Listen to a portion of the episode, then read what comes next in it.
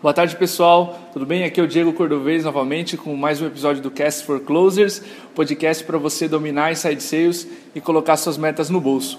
O tema de hoje é transição em vendas dos fundadores aos primeiros sales reps. E para falar sobre esse tema, que é tão importante, essa primeira fase de venda de todo o SaaS, ou de toda empresa, né? A gente trouxe o Maurílio, ele é CRO e cofundador da Edulce, um amigo nosso há pelo menos uns quatro anos. Maurílio, tudo bem? Fala, Diego, tudo certo, cara? E com você? Tudo ótimo. Quer apresentar um pouquinho você, a Eduz? Quer falar um pouquinho sobre a empresa, o momento de vocês? Fica à vontade. Claro, legal. Então, eu venho empreendendo já desde 2008, mais ou menos, na área de tecnologia. É, antes até de saber o que, que era uma startup, uhum. a gente já estava tentando construir é, negócios na área digital.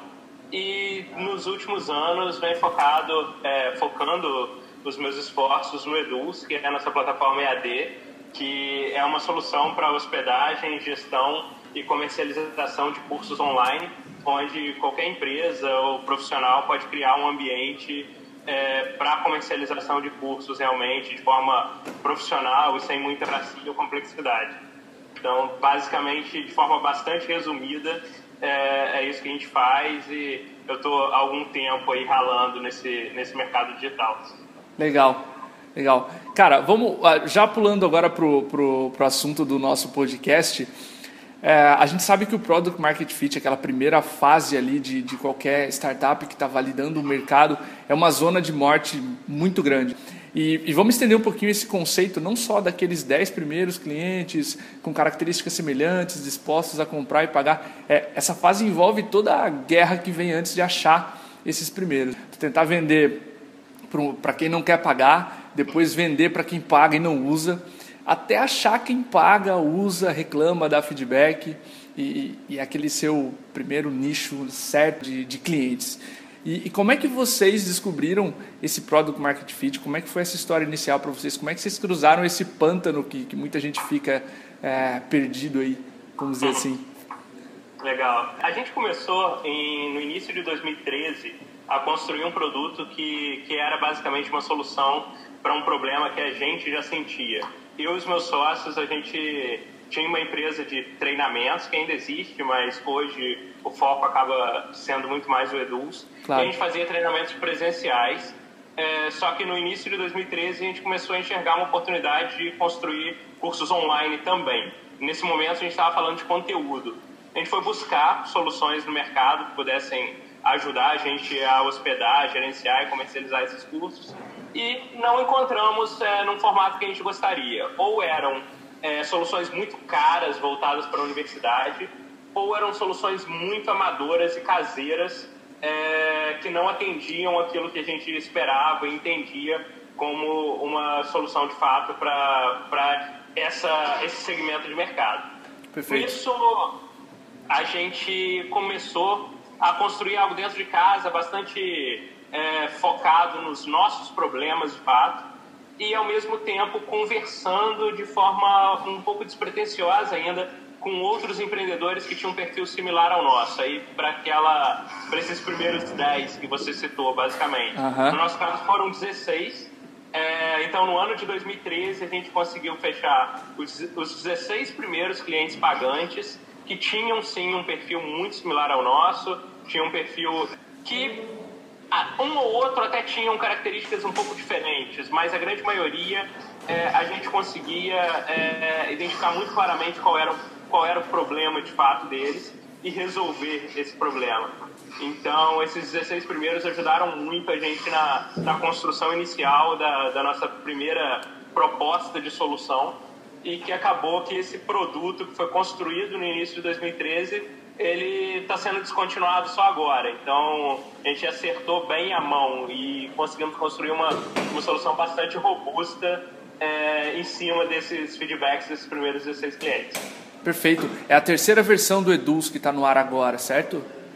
Certo. É, só que, na verdade, estável e com um volume grande de clientes é a segunda. A uhum. versão 2, o Eduz 2, ele acabou ficando em beta por muito tempo. A gente é, não fez um grande lançamento dele por algumas falhas tecnológicas e de arquitetura de sistema que a gente tomou no meio do caminho.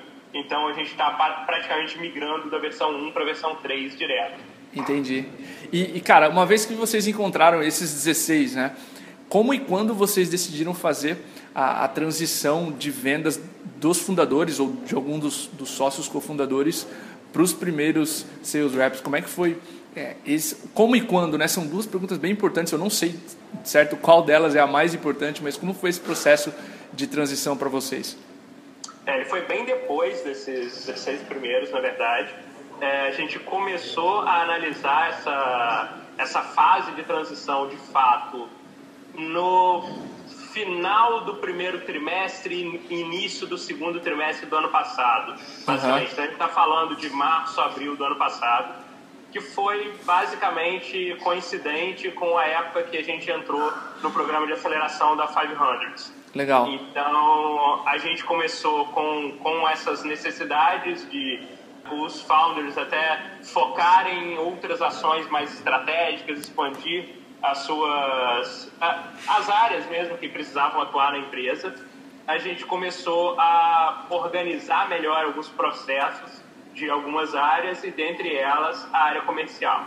Perfeito. Então foi um momento onde é, até então era eu e hum, eu sozinho com a ajuda de é, meus outros sócios e com aquela de não tínhamos um time muito bem dedicado a isso.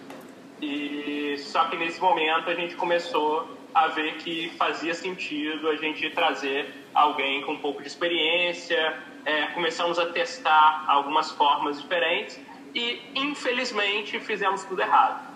É, Acontece. Eu acho que é bastante comum aí a gente achou que a gente estava pronto, na verdade. Sim. Só que nós tomamos algumas decisões erradas aí nesse nesse meio do caminho a primeira tentativa que a gente fez foi, na verdade, contratar duas pessoas externas, simplesmente comissionadas, é, que atuariam como representantes comerciais, basicamente. Uma uhum. delas ficaria parcialmente do tempo, é, é, parte do tempo aqui dentro da empresa e o restante do tempo faria home office, buscando basicamente prospecção ativa é, de clientes. Estamos falando Sim. de outbound, só que sem processo nenhum. E uma outra pessoa que faria também um modelo de outbound, só que um pouco mais estratégico, indo em leads mais específicos, com um porte um pouco maior. E essas duas trabalhariam juntas. A gente contratou uma empresa, na verdade, é, basicamente dois, duas consultoras independentes que tinham um CNPJ ali que faziam esse tipo de ação com outras é, startups também. Legal. Não funcionou. Uhum. É, ficamos nesse período por dois meses, se não me engano. Mas foi um desastre total. É, a gente não estava pronto para delegar é, esse tipo de atividade. A gente não tinha processos muito bem definidos, muito bem é, documentados, de fato. E aquilo que a gente acreditava que seria fácil de vender foi aí que a gente começou a perceber e entender de fato o conceito de venda complexa. Sim, sim. Então, isso, isso acabou impactando bastante. Então, esse foi talvez o primeiro, o primeiro momento em que a gente teve uma queda. Eu não diria, não diria uma queda de produtividade, porque o fluxo que a gente já mantinha nunca parou, mas talvez uma decepção por a gente ter colocado nossas fichas um pouco por inexperiência e imaturidade em um processo que de fato não tinha chance nenhuma de funcionar. Entendi. É, a próxima pergunta justamente tem a ver com vendas complexas, principalmente no teu negócio, na MeTime também, que é uma venda B2B, uma venda complexa. É importantíssimo replicar nos sales reps a conversa de alto nível que os fundadores têm naquele período de market fit, etc., de descoberta de mercado. Pensando nisso, quais eram os critérios que vocês usaram no processo seletivo das primeiras contratações? Se não dessas duas que você citou agora, das outras que deram certo, vamos dizer assim. Tá. É, antes disso, só quero dar um passo atrás novamente. Claro. É, falar rapidinho que a gente teve outra decepção no meio do caminho também. Uhum. É, nossa próxima ação foi acreditar que ah, é, esse modelo não funcionou porque as pessoas não ficariam aqui dentro, a gente precisa de gente Sim. mais próxima. Contratamos uma pessoa para ser fixa aqui dentro e demos a possibilidade dela montar um time. Então, contratar é, qualificadores, contratar pessoas para montar o time de fato é, comercial do Eduz. Uhum. Foi também outro, outro problema, foi algo que é, aconteceu ao longo de todo o ano passado, aí do, ao longo de todo o segundo semestre, é, pelo menos, finalzinho do primeiro e todo o segundo até dezembro, e as coisas também não andaram como a gente gostaria. Nesse caso, houveram sim várias vendas, muitas vendas até, só que aconteceu muito até já entrando na resposta da sua segunda pergunta. É, eu fiquei muito distante do processo nesse momento. Uhum. É, eu comecei a atuar com uma frente, tanto organizando um pouco o nosso marketing, que a gente não tinha ainda uma área de marketing muito bem definida. Então, eu saí um pouco de vendas e comecei a organizar o nosso marketing para gerar oportunidades para venda. E também comecei a, a prototipar uma área de é, parceiros comerciais, parceiros de revenda canais e tudo mais. Sim. Então, eu acabei ficando distante da operação diária e nisso a gente não conseguiu passar a nossa cultura e nosso speech comercial para como para essas pessoas novas a gente acabou é, errando muito nisso aí é um ponto que eu assumo muito a responsabilidade de ter é, acreditado que seria mais fácil hoje Sim.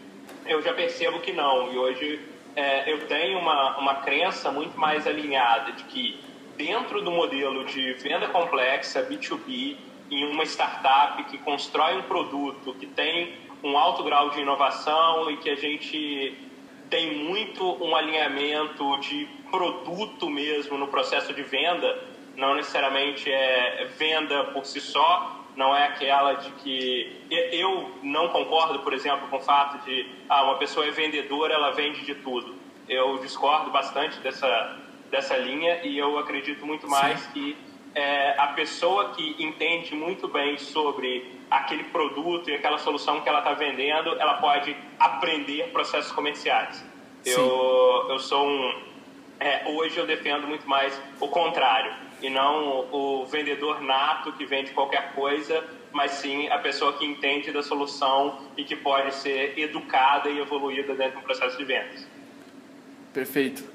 É, aí nessa linha, já complementando um pouco da, da pergunta que você fez, de como passar é, essa, essa visão dos empreendedores, como treinar essas primeiras pessoas, a gente foi aos pouquinhos é, fazendo um acompanhamento mais próximo e hoje a gente ainda não tem uma forma de contratação em escala. Se eu tivesse claro. que trazer 5, 10 pessoas agora, eu não saberia te dizer é, se como a gente faz hoje funciona. Mas atualmente a gente tem criado basicamente os processos com é, muitas vezes eu executando ele de ponta a ponta, vendo os problemas e o que, que a gente pode definir e delimitar e trazendo uma pessoa para ir me substituindo em partes do processo.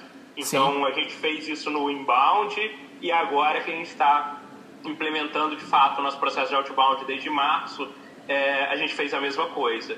Então veio sempre, veio sempre alguém para cobrir gargalos em pontos onde eu já estava começando a ficar saturado ou que eu já queria escalar, trazer mais gente realmente para algo que já estava muito bem definido, muito bem claro. E nisso é, eu faço um acompanhamento bem, bem próximo de mostrar como deve ser feito e acompanhar de perto as primeiras execuções das pessoas também.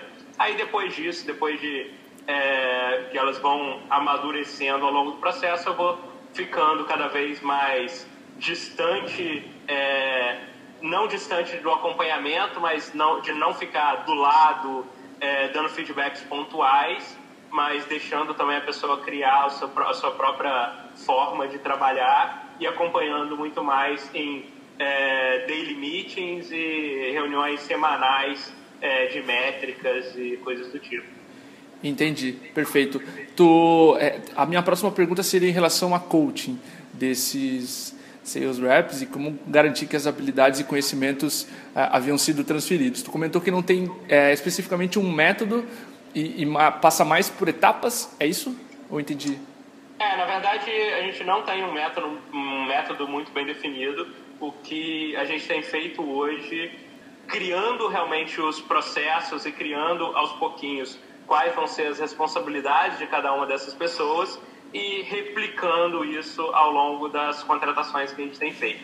E sempre também orientando que a pessoa que já está mais experiente executando aquela ação, ela fica responsável por treinar o novo que está chegando. A gente está, essa semana mesmo, num, num momento de treinamento, tem uma pessoa do nosso time que entrou final de março que já está treinando uma outra e que está se preparando já para assumir o papel que ele fazia até duas semanas atrás. Perfeito. Então, a gente está muito, muito nessa, assim, passagem de bastão e tentando é, fazer com que as próprias pessoas, os próprios membros da equipe vão se desenvolvendo para se conseguir criar um, um, processo mais colaborativo de coaching e não Sim. ficar simplesmente sob minha responsabilidade completa todas essas ações e acompanhamentos. Claro. É, quantos vendedores estão hoje na, na equipe da, da? Hoje nós temos três. Três. É. perfeito. Sabe porque é, tu comentou vários, vários é, aprendizados, né, deslizes, erramos, acertamos, enfim. Quando a gente conversou com o Mark Roberge sobre esse assunto, é, ele comentou que o primeiro erro, o maior erro que, que as empresas cometem lá nos Estados Unidos, principalmente, é, contratar um grande VP de uma grande empresa, um cara que fez muito nome numa grande empresa e trazer esse cara para uma startup, que é um cenário de caos que você mesmo descreveu, né? de descobrir mercado, enfim. É, e ele, ele comentou que o principal, a principal coisa que esse cara vai fazer é entrar e perguntar onde ou quem é assistente dele, né? Ou quem é o assistente dele para então esse processo que você comentou de deixar o coaching e treinamento sob sua responsabilidade e depois é, fazer essa colaboração entre os reps, está atendendo muito a, a não cometer esse erro que o, o Mark comentou que acontece demais, que é contratar um cara para essa fase tão crítica de supervisionar os primeiros vendedores, né? O que esses caras estão fazendo durante o dia a dia. Exatamente. É, até voltando um pouco no, na lógica de contratação desses, desses vendedores e tudo mais, Hoje a gente tem focado muito a nossa contratação em pessoas com perfil mais júnior, mas que tenham habilidades que nós consideramos importantes para desenvolver as funções que a gente está buscando. Sim. E isso a gente está buscando formar essa pessoa dentro dos processos que a gente acredita que são válidos para o nosso negócio. E não tendo realmente essa visão de que vai aparecer é, um super-herói com todas as é, os conhecimentos do mundo e que vai trazer uma solução de vendas para gente encaixotada ou acreditando já que traga quem é minha secretária, quais são os manuais, qual, qual é a minha, minha base de leads pronta aqui. A gente quer muito mais gente que se envolva no processo todo, que consiga entender o processo todo e que evolua junto com a gente. Então, que possa ir crescendo e assumindo cada vez mais responsabilidade ao ponto que ela vai evoluindo junto com a gente também. Isso tem se mostrado muito mais eficiente é, desde que a gente começou a fazer. Claro, ele, ele também comentou sobre isso, sobre a necessidade que essa pessoa, esse grande VP, tem de olhar os blueprints, de olhar tudo que já tem é estabelecido na empresa é, para conseguir performar inicialmente. Então, é, faz total sentido o que tu está comentando. Engraçado que ontem eu estava num evento ali na Content Tools e o Pedro, responsável é, pelas vendas da, da, empresa, comentou que eles também têm é, esse perfil. A gente está divulgando a nossa, a nossa vaga para Inside Sales também é, em universidades, em, em, procurando graduandos que estão saindo, que já passaram por empresa júnior, por PET, por centro acadêmico, enfim, é, por atividades extracurriculares, porque esses caras normalmente eles têm um perfil, um, um coeficiente de, de, de, um civirômetro muito alto, então esses caras conseguem aprender e performar muito rápido. O, o nosso recém-contratado aqui, o Sales Rep, ele foi, participou de empresa júnior, tá, um cara muito esperto, então é, tem se mostrado muito eficiente essa forma de, de buscar, porque é muito difícil tu achar um cara que já vendeu software de Inside Sales, imagina, isso é praticamente é, impossível ou muito raro, né? Então, esse perfil de, de, de profissional mais júnior que, que vai conseguir se virar tem funcionado legal aqui também. Bacana. É, e até complementando isso que você falou, às vezes a gente até, é, apesar de ser raro, pode acontecer de a gente achar alguém que já é, trabalhou vendendo é, software, SaaS, com insights, inside sales e qualquer coisa nessa linha. Uhum. Mas a gente tem que tomar muito cuidado também para entender se o processo e a cultura da outra empresa que a pessoa trabalhou está alinhado com a sua. É, já aconteceu com a gente também de trazer é, pessoas com esse perfil, mas que tinham uma cultura e um processo completamente desorganizados na outra empresa. Entendi. Chegou aqui cheio de vícios e que foi muito difícil tirar, que acabou que é, a pessoa não conseguiu continuar com a gente, porque estava cheio de vícios e cheio de verdades é, que não faziam sentido para o nosso negócio. Sim, e, e, e no caso tentou transportar para o de vocês? Exatamente, era a todo momento comparando o nosso negócio com o anterior que ela trabalhava. Então era sempre, ah, mas eu fazia assim, eu fazia assim, ah, lá era assim, lá isso, lá aquilo. E coisas que não faziam sentido no nosso caso. Por atender perfis de clientes diferentes, por atender. É, muitas vezes essa visão cheia de verdades é muito ruim. Eu sim, gosto de pessoas sim. que vêm é, é, desprovidas de, de verdades, assim, vêm para aprender de fato, querendo conhecer, querendo correr atrás, querendo entender é, sobre as nossas personas, querendo entender como que a gente, como que é realmente de fato o dia a dia do perfil de cliente que a gente atende, quais são as dores, quais são as necessidades, por que, que ele contrata a nossa solução. Então, quanto mais a gente gera empatia entre a nossa equipe de vendas e o nosso lead, o potencial cliente de fato, mais fácil é para essa pessoa ajudá-lo no processo de vendas. Sim. E venda consultiva é ajudar o cara, é ajudar ele a chegar, é, a, a, se qualificar ao longo do processo e a chegar a se tornar um cliente de fato. Né? Claro, uma das pessoas que a gente entrevistou, o Matt Doyon, ali da Raw Content, ele falou que ele odeia a palavra fechamento, ele não usa. É que é, é simplesmente você convida o cara, você ajuda ele numa venda consultiva e, e, não fecha, ninguém gosta de ser fechado, imagina se usar essa terminologia, né? Ele brincou até que ele não usa, ele odeia essa palavra, não usa internamente esse, essa terminologia, mas é interessante. E, cara, você quer deixar uma mensagem final sobre como superar esses desafios nessa fase de transição de vendas é, dos fundadores para os primeiros sales reps? E aqui fica à vontade para fazer o mesmo estilo que tu fez ali, todos os levantar todos os tapas na cara que tu tomou do mercado para aprender e repassar para nossa audiência também, que está cheia de VPs de vendas e, e de sócios é, nessa fase que, que, de transição que é tão especial e tão importante? Legal. Eu acho que tem alguns pontos é, legais para compartilhar. Legal. O primeiro é que ninguém vai vender como um founder.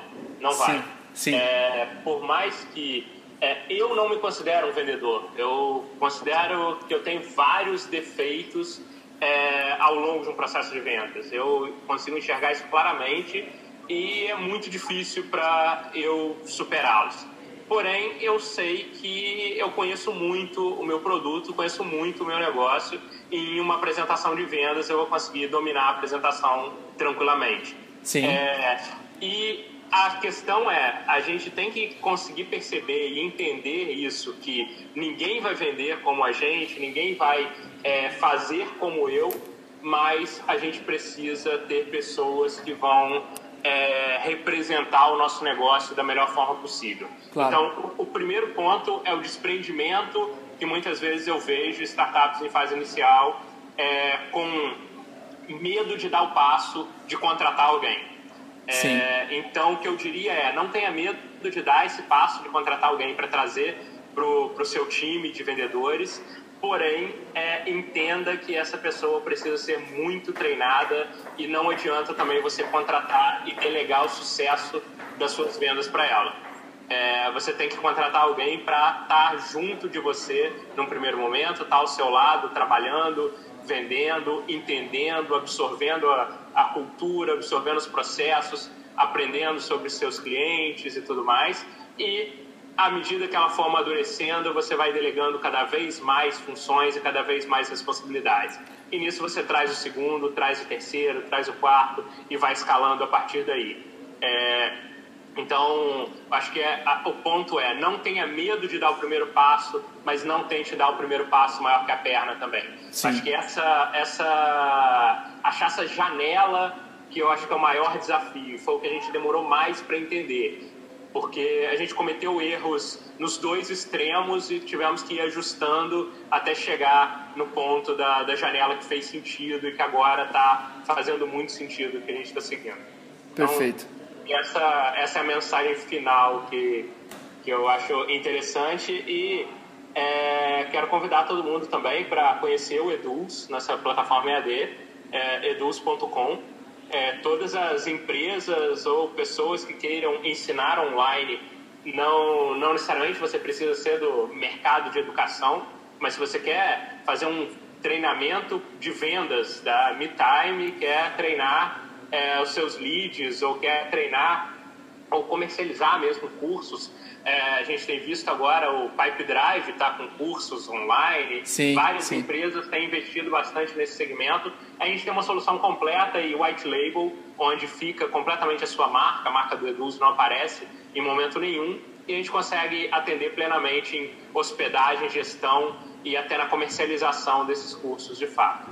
Então, quem tiver interesse pode entrar em contato comigo também, lá pelo, tanto pelo site quanto no meu e-mail, maurílio.com e estou à disposição aí para trocar experiências e falar mais de negócios, de startups, vendas e do próprio Eduz também. Legal. Ótimo tu ter aproveitado esse espaço para divulgar tu, o teu produto também. A maioria não usa. É, e, cara, muito obrigado pelo papo. De novo, sento meia hora contigo e a gente aprende muita coisa.